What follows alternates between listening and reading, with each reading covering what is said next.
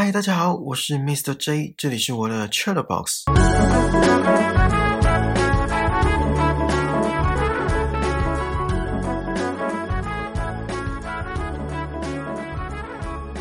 你们有特别珍惜的东西吗？呃，我不是说跟人，而是自己特别珍藏、特别有感情的物品。还是你们对待物品就跟对待人一样，认为这些物品都是有感情的？有一段时间没跟大家分享蜡笔小新了，今天要来聊的这集名称叫《跟爸爸一起洗车》哦。想先看卡通再回来的，就趁现在吧。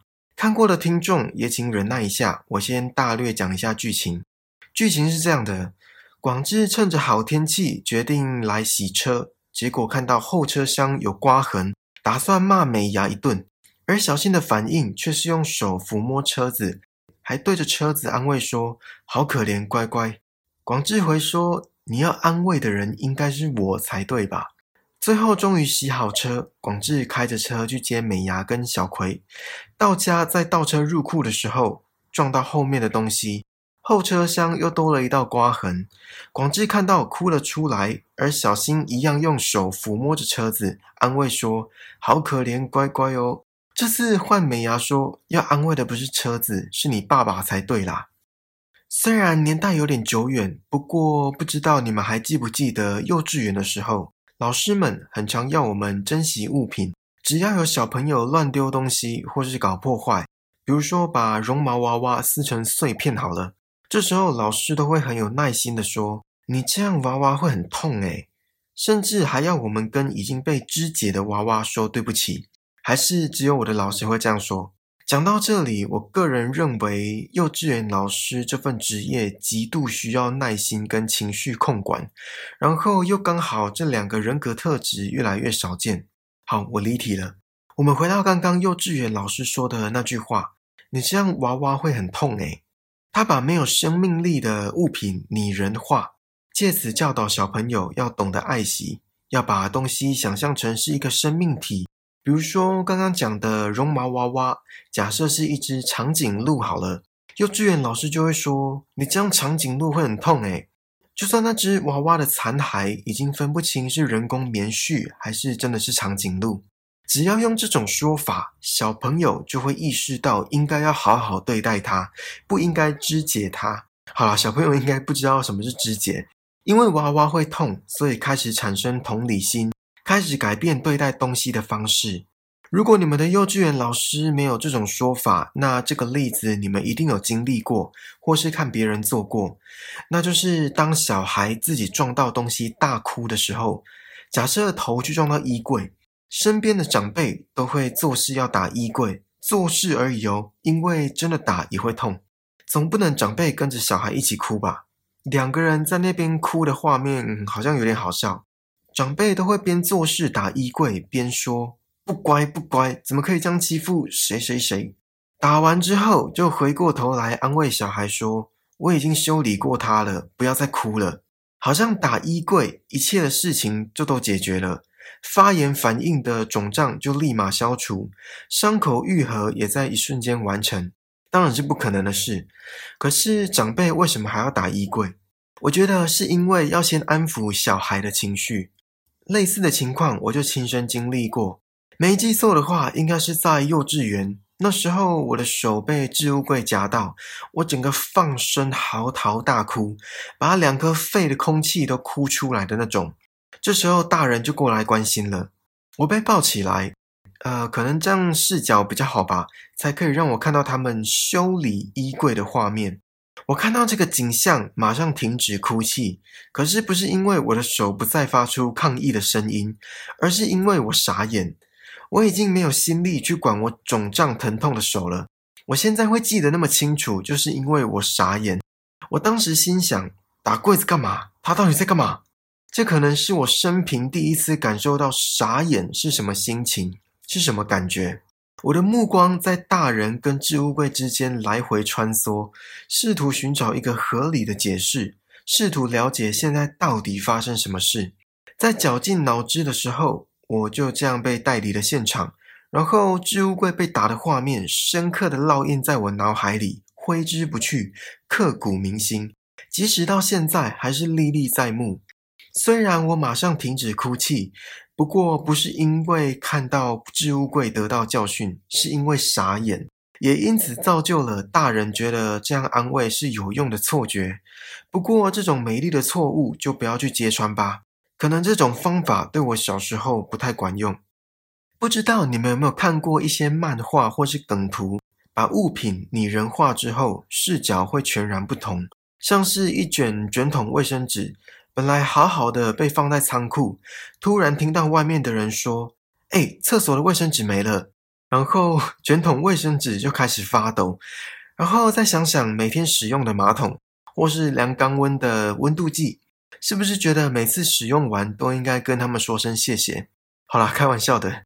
可是如果把物品拟人化之后，是不是就会产生多一点同理心，更珍惜这些东西？就像这集小新的行为一样。车子被刮到，会认为车子受伤了，所以需要安慰，需要被关心。然后你们有注意到吗？卡通一开始，当广志发现有刮痕，小新安慰车子的时候，广志说：“你要安慰的人应该是我才对吧？”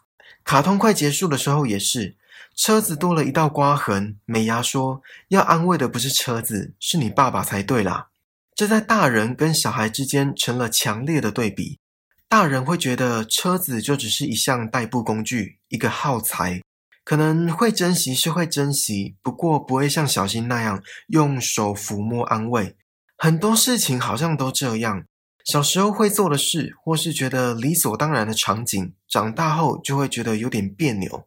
比如说，小朋友很容易玩在一起，就算素未谋面，也不会有面子或是自尊上的问题。有个共同兴趣或玩具就可以四海皆兄弟。以前我在乡下长大，就算到没去过的隔壁城镇，只要有一颗球，彼此马上变好朋友，还会相约下次要在一起玩。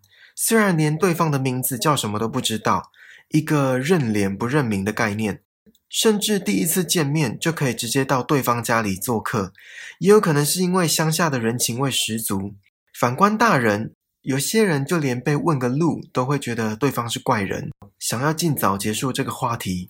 随着年纪增长，我觉得不能说是齿力，而是纯真的美好被埋没。可能这就是社会化的副作用吧。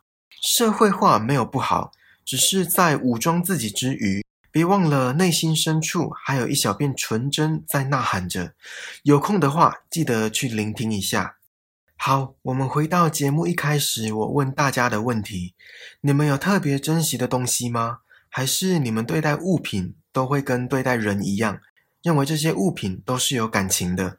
我身边有那种，只要每次使用完任何东西，都会在结束后摸一下那个东西，比如说把电风扇关掉，就摸一下电风扇的外壳；手机充电充完，拔掉电线后，就摸一下插头。我一开始以为那只是他的习惯动作，没什么大不了的，就不以为意。之后因为太多次，于是好奇心驱使我问他，他回答：“因为我觉得每个东西都有生命，要爱惜。”这个是我在国小的时候发生的事。我当时当然傻眼居多，把焦点都放在每个东西都有生命这部分，想说连动都不会动，也没有声音，哪来的生命？甚至认为对方是怪人。现在想想，好像有几分道理。重点是在爱惜。不过，如果身边的所有东西都会讲话，想想房间会有多吵。虽然这集卡通讲的好像大人对于物品拟人化已经麻痹，可是其实不然，还是有类似的场景。你们想想，刚买的衣服如果被泼到汤汁，是不是会很不爽？或是开了二十年的旧车，在被送去报废之前，是不是会把跟这部车所有的回忆都回想一遍，犹如跑马灯一般？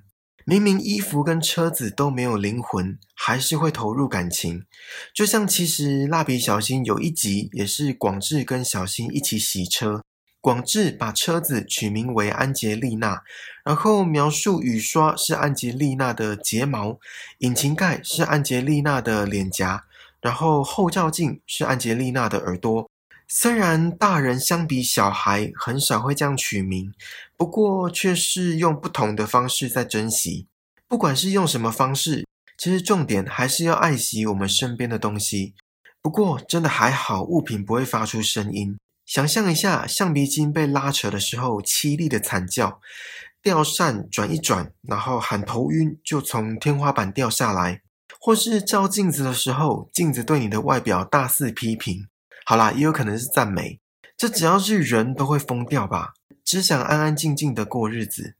好啦，这次的 Chat Box 就到这里喽，希望你们还喜欢今天卡通闲聊的内容，请记得帮我订阅这个节目，然后打星评分留言，并且分享给身边可能对物品拟人化感兴趣的朋友。